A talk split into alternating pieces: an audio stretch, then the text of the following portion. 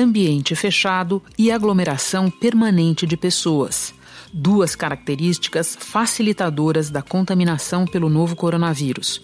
O controle das infecções no sistema prisional se tornou uma preocupação para as autoridades do mundo inteiro. Francisco voltou a rezar uma missa sozinho na residência dele e nessa oração pediu que os governos encontrem uma solução para a população carcerária por causa da superlotação dos presídios. O Papa lembrou que muitos presos enfrentam uma situação de alto risco de contaminação. Mais de 30 países restringiram as visitas e vários, como Estados Unidos, Irã e Argentina, liberaram detentos provisoriamente. No Brasil, país com a terceira maior população carcerária do planeta, a Justiça já expediu decisões nesse sentido e as visitas estão suspensas. Departamento Penitenciário Nacional, que é o DEPEN, estima que cerca de 30 mil presos foram soltos ou mandados para prisão domiciliar por causa dessa pandemia do novo coronavírus. Isso aconteceu graças a uma portaria do Conselho Nacional de Justiça. Mesmo assim, a Covid-19 faz vítimas entre detentos e funcionários. Segundo um levantamento do Conselho Nacional de Justiça, entre funcionários são mais de 1.100 infecções e 17 óbitos.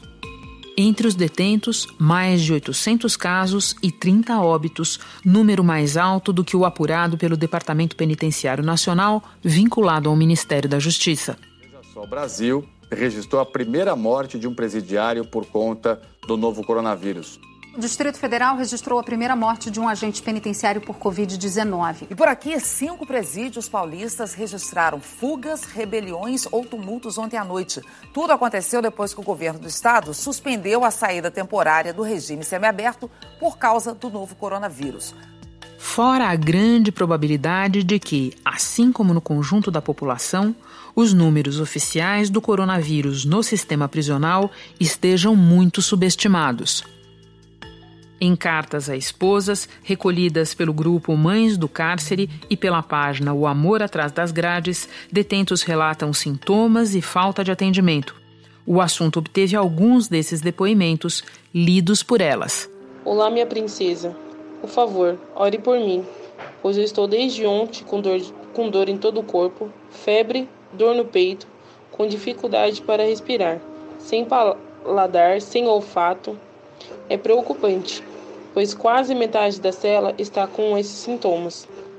Domingo passado, um colega de cela foi para a colônia de bonde, mas quando chegou lá, ele e os outros tiveram que voltar para cá, pois a colônia não os aceitou, pois estava com febre e com os sintomas do Covid-19. Nunca tive isso, primeira vez. Não conseguia dormir. Sexta, não conseguia nem andar direito. Pensei em descer para a enfermaria, mas lá embaixo tem uns cara com sintomas dessa doença, insuportável, que veio para acabar com as famílias, mas mo, pode ficar tranquila que eu tô melhor, entendeu? Só tô com dor de cabeça, tô bem, não se preocupa. Vida, em 2011 eu tive um problema de saúde. Tive tuberculose e água no pulmão. Passei pelos tratamentos necessários e superei a tuberculose. Só que de uns dias para cá, eu estou sentindo muita dor no pulmão. Essa noite mesmo quase não dormi, com dor. Hoje eu tentei ir para a enfermaria, só que não consegui. Tinha muito atendimento na minha frente. Não fala nada para minha mãe, para não preocupar ela. Tá bom, minha vida? Da redação do G1, eu sou Renata Loprete e o assunto hoje é o coronavírus nas prisões. Como a situação explosiva do sistema carcerário brasileiro dificulta o controle da Covid-19 e o que pode ser feito a esta altura.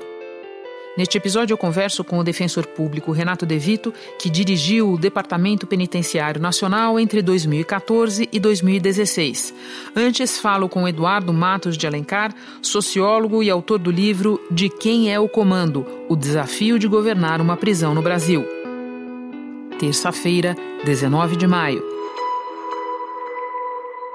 Eduardo, teu livro resulta de um trabalho de campo de mais de dois anos em unidades prisionais de Pernambuco. Você conhece essas unidades por dentro.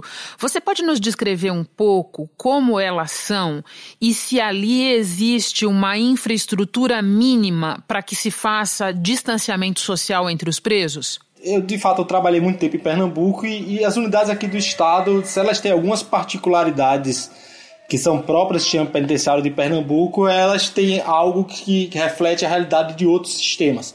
Então, em, em grande medida, o sistema penitenciário de Pernambuco não é muito diferente de outros sistemas no Nordeste, no Norte e mesmo no Sul do país. Né? A gente tem prisões que são superlotadas, é, com a quantidade de presos, é, de vagas absolutamente insuficiente, de agentes também insuficiente em relação ao, ao quantitativo de presos. E no caso de Pernambuco e de algumas prisões particulares aqui no Brasil, de, de algumas realidades próprias, esse sistema é muito favelizado, ele tem muito acúmulo é, de, de obras feitas, algumas regularmente, outras feitas irregularmente, para comportar aquela quantidade crescente de presos. Então, de fato, é um pouco complicado falar de, de isolamento social é, em prisões em que a gente tem é, pessoas que têm que muitas vezes revezar, algumas dormem em pé, outras dormem sentado, porque a quantidade de vagas é absolutamente insuficiente. Você até fala no livro, Eduardo, de muitos presos dormindo no chão juntos e colados. Isso, exatamente. É o que, é o que chama, na gira aqui do chama prisional de Pernambuco, que também é a mesma de outros sistemas, eles chamam da BR, né? Dormir da BR, que é referência à estrada, que é exatamente o preso que não tem acesso, ou porque não tem recursos, ou porque chegou depois, é, depender da regra que rege lá a distribuição, distribuição de espaço naquela cadeia, mas é o preso que não tem acesso a uma cama, uma vaga propriamente dita, e ele tem que dormir no corredor dos pavilhões. Eduardo, a orientação do Ministério da Justiça é que as unidades destinem celas ou alas específicas para os casos sintomáticos e ainda que separem presos com mais de 60 anos ou que pertençam a outros grupos de risco. Na tua experiência, isso te parece factível? Com base no que eu já vi do sistema prisional, principalmente aqui em Pernambuco, é, é absolutamente é, é impossível falando, falando em termos bem claros, porque você imagina um sistema que você não tem nem mesmo cela de isolamento o suficiente para manter o preso que está cumprindo uma punição disciplinar em solitária. Então a ideia é que a gente possa isolar grupos de risco é muito difícil, principalmente na prisão. É só você pensar que, na verdade, é, grupo de risco na prisão, a gente tem aí uma parcela da população com mais de 60 anos, a gente tem uma parcela da população com doenças como, por exemplo, tuberculose, que é algo que tem um alto índice de incidência nas prisões geralmente. A gente também tem muita gente que soro positivo e também muitos usuários de, crônicos de drogas pesadas. E é uma, um percentual muito grande para que essas prisões que já são superlotadas tenham estrutura para isolar elas de fato e de maneira apropriada. Tem uma outra questão que é a falta de itens básicos de higiene, como sabão e medicamentos, quando necessário. É, esses itens costumam ser enviados pelas famílias, mas as visitas estão suspensas. O quanto essa complementação feita pelas famílias fica inviabilizada e qual é a consequência disso para as unidades, Eduardo?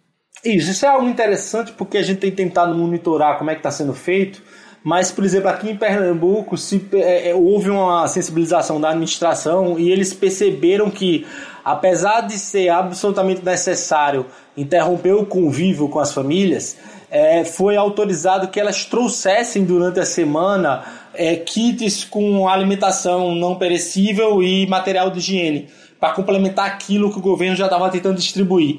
Então eles fizeram um rodízio de segunda a sexta, né, para as famílias poderem entregar sem gerar muito acúmulo de pessoas, como é normal que se gere filas no dia de visitação, mas eles estão pegando esse complemento. Fora isso, por exemplo, no caso aqui em Pernambuco, tem o, o, os materiais são vendidos na, nas cantinas, então é, é, os presos estão recebendo também dinheiros familiares para poder comprar esses materiais. Então a gente, pelo menos, a gente vê uma sensibilização da administração em alguns estados no que tange esse aspecto de você ter, ter, ter, ter, ter o material de limpeza básico e outras coisas que complementam, digamos assim, o, o, o ticket da prisão, né? o ticket de consumo da prisão.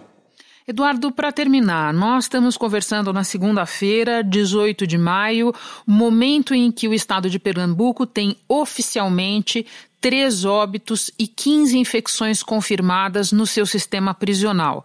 Você acha lícito a gente considerar que a subnotificação que existe no geral da população pode existir até mais dentro do sistema? É, eu acho possível porque a gente tem um, um problema sério. A, a, prisão tem um problema de, de transparência de dados que, que é claro no país inteiro. É só a gente pensar que, por exemplo, se fala, o governo federal fala que, se, que existe um déficit de 312 mil vagas para 700 e 73 presos, mais ou menos.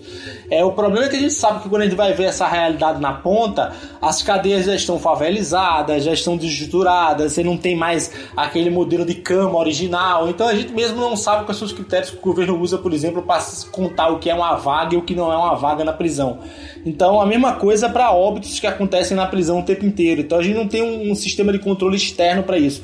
Acho possível sim que haja subnotificação, apesar do que o monitoramento que a sociedade civil tem tentado fazer, a gente ainda não tem notícias de infecção em massa ou de, de, de um índice de mortalidade muito maior do que se tem falado, não. Isso, pelo menos, não é o que tem chegado para mim da ponta. Apesar que a própria fiscalização dos direitos humanos no Ministério Público e tal tem ficado prejudicada durante esse período. Eduardo, muito obrigada pelos teus esclarecimentos. Bom trabalho para você. Tá bom, Renata. Obrigado você. É sempre um prazer falar com vocês. É, é, e parabéns pelo trabalho no podcast, que é excelente. Grande abraço. Renato, citando dados oficiais, aqui no Brasil, até esta segunda-feira, 18 de maio, são 755 casos confirmados de Covid-19 nos presídios e 30 óbitos, num universo de mais de 700 mil presos.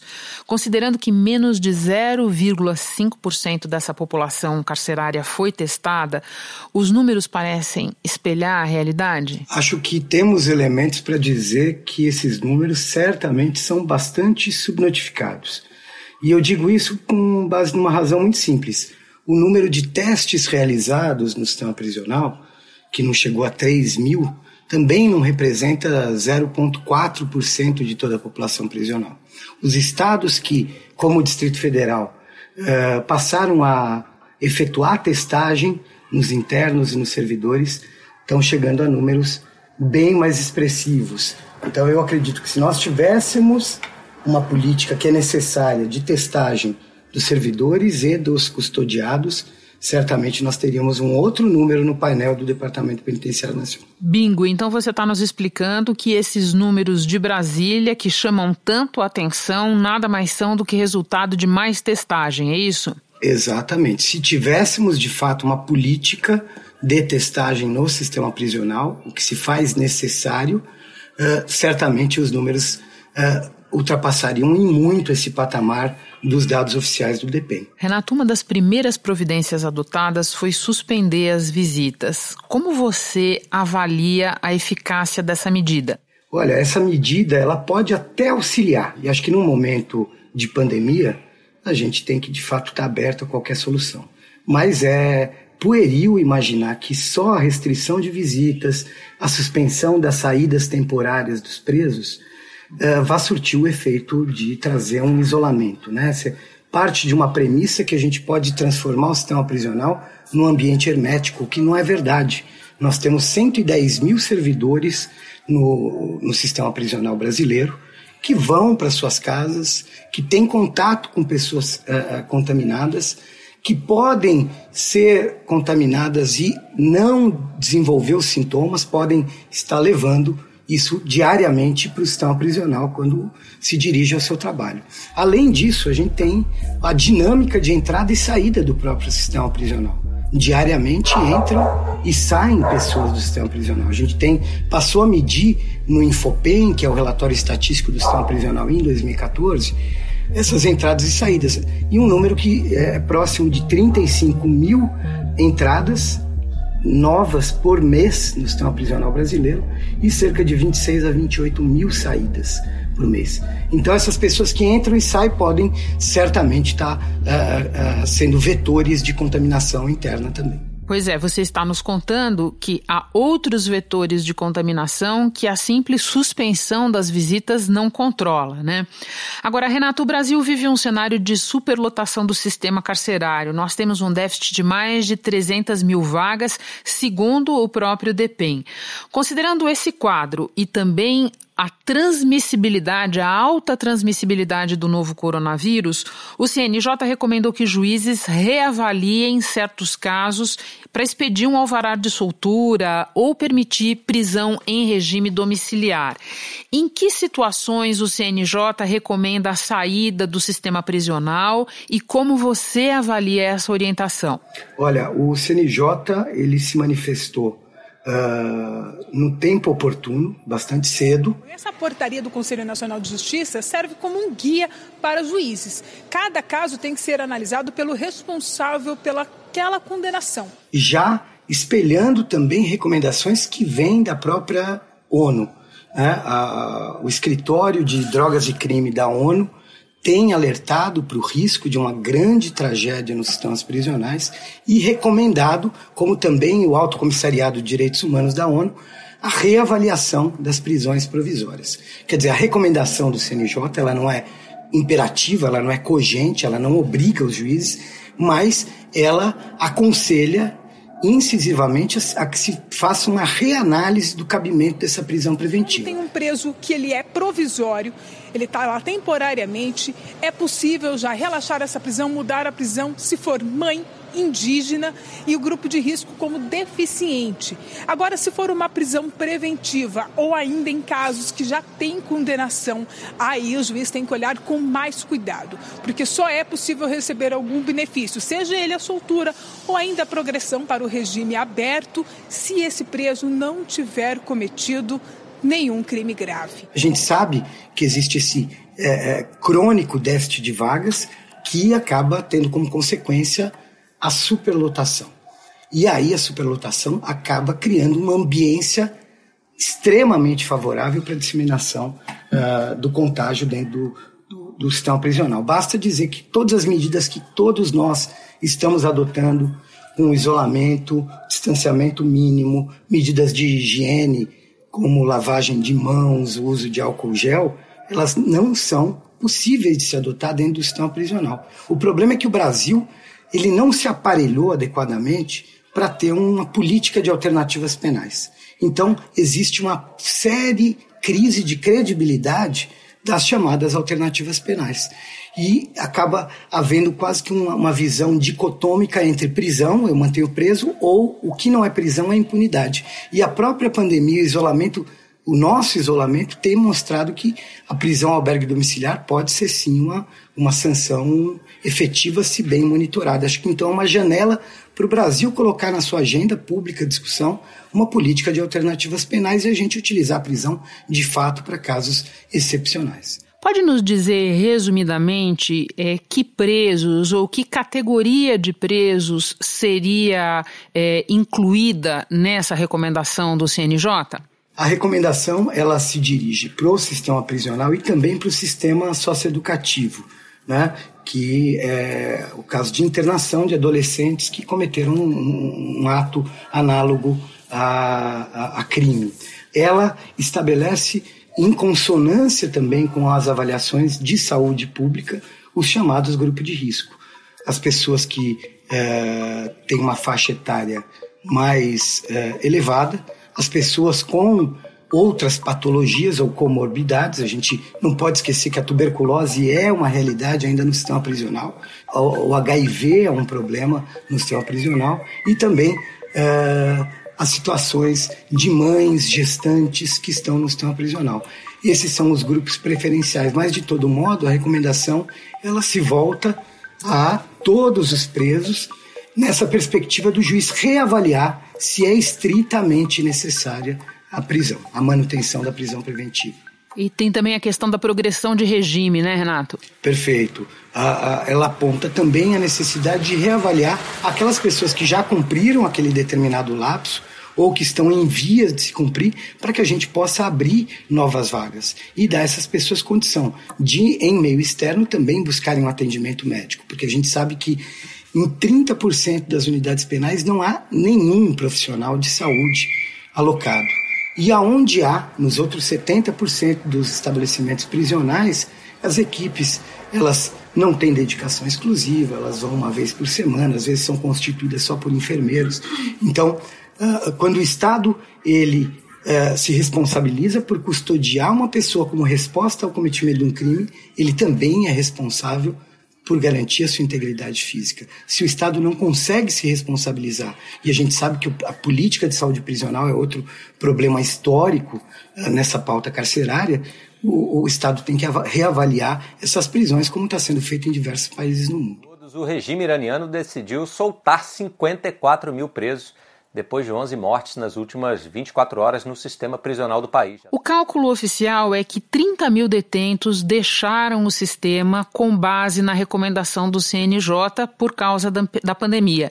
Esse número te parece substantivo? Olha, eu ouvi isso na entrevista do ex-ministro Moro, eu não vi nenhuma pesquisa ou um dado oficial que espelhasse isso, mas me parece absolutamente irrazoável imaginar que 30 mil pessoas foram soltas pela Covid. 30 mil pessoas é a média de soltura mensal em todo o sistema prisional brasileiro. Então, o número me parece equivocado. Fora que, para surtir efeito, eu imagino, por tudo que você está é, avaliando aqui para nós, que precisaria ser um percentual maior do que esse, não? Sem dúvida, sem dúvida. Eu acho que nós temos espaço, né, considerando crimes que são cometidos sem violência à pessoa, crimes patrimoniais como furto, receptação e mesmo o tráfico de drogas, quando a pessoa não tem um perfil de plurireincidente, não tem envolvimento com facção criminosa, nós teríamos condição de reavaliar pelo menos 200 mil prisões dessas 700, 800 mil pessoas privadas de liberdade no sistema prisional brasileiro. Sempre lembrando, né, Renato, que quando a gente está falando de detentos em prisão preventiva, nós estamos falando de uma fatia muito grande do sistema, não? Exato. Esse é um problema também crônico no sistema judicial brasileiro, em que o uso da prisão preventiva vira quase a regra, quando deveria ser exceção.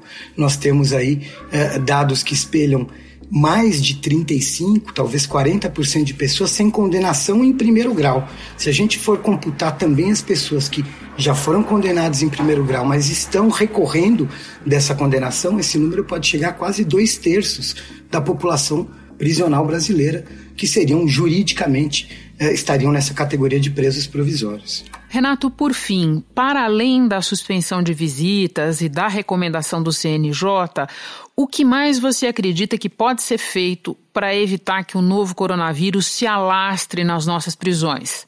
Olha, eu acho que o, o Ministério da Justiça uh, deveria capitanear um trabalho de coordenação nacional, o que não tem feito. Ministério da Justiça se limitou a questionar a recomendação do CNJ e identificar esses grupos de risco e, além disso, viabilizar a aquisição emergencial de testes para todos os servidores prisionais. Hoje, o CNJ, em reunião com os juízes que cuidam dessa pauta uh, prisional, soltou um número de mais de 1.118 servidores que teriam sido infectados. Nós tivemos notícia que aqui em São Paulo houve nove óbitos já. Então, essa testagem dos servidores e dos presos como um grupo prioritário, ele é necessário. Se não nos convencermos que há razões jurídicas, políticas e humanitárias para se priorizar esse olhar diferenciado para o sistema prisional, que é bastante vulnerável.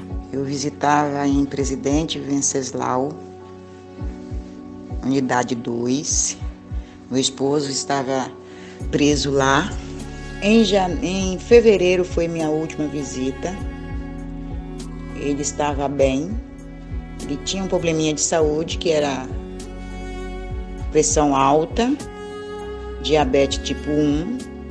Dia 5 deste mês, eu recebi uma ligação da assistente social para me avisar que o meu marido estava internado. Quando foi dia 14, de novo, a assistente social me ligou dizendo que infelizmente o meu marido tinha falecido.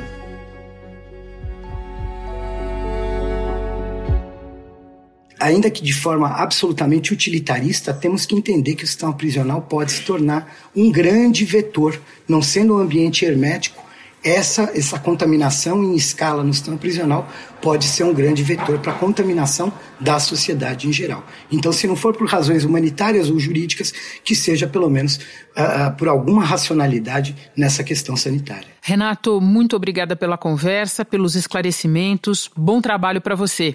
Eu que agradeço a você e a todos os ouvintes do assunto. Em nota, a Secretaria de Administração Penitenciária de São Paulo diz que as enfermarias das unidades onde ficam os presos que enviaram as cartas lidas no começo deste episódio não estão lotadas.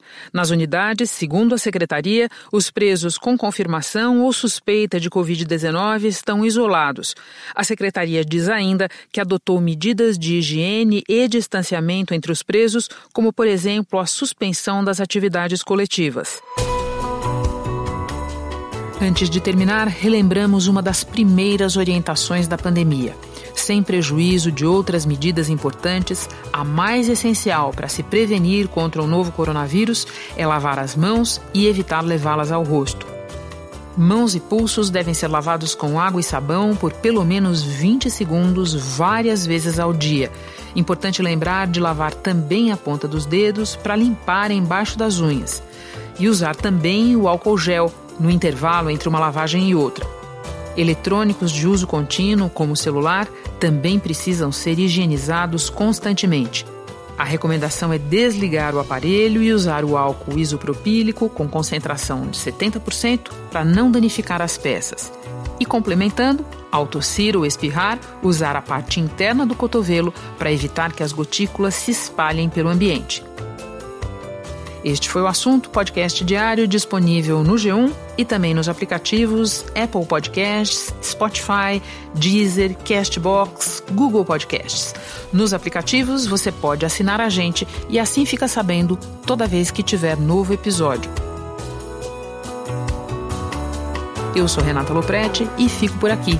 Até o próximo assunto.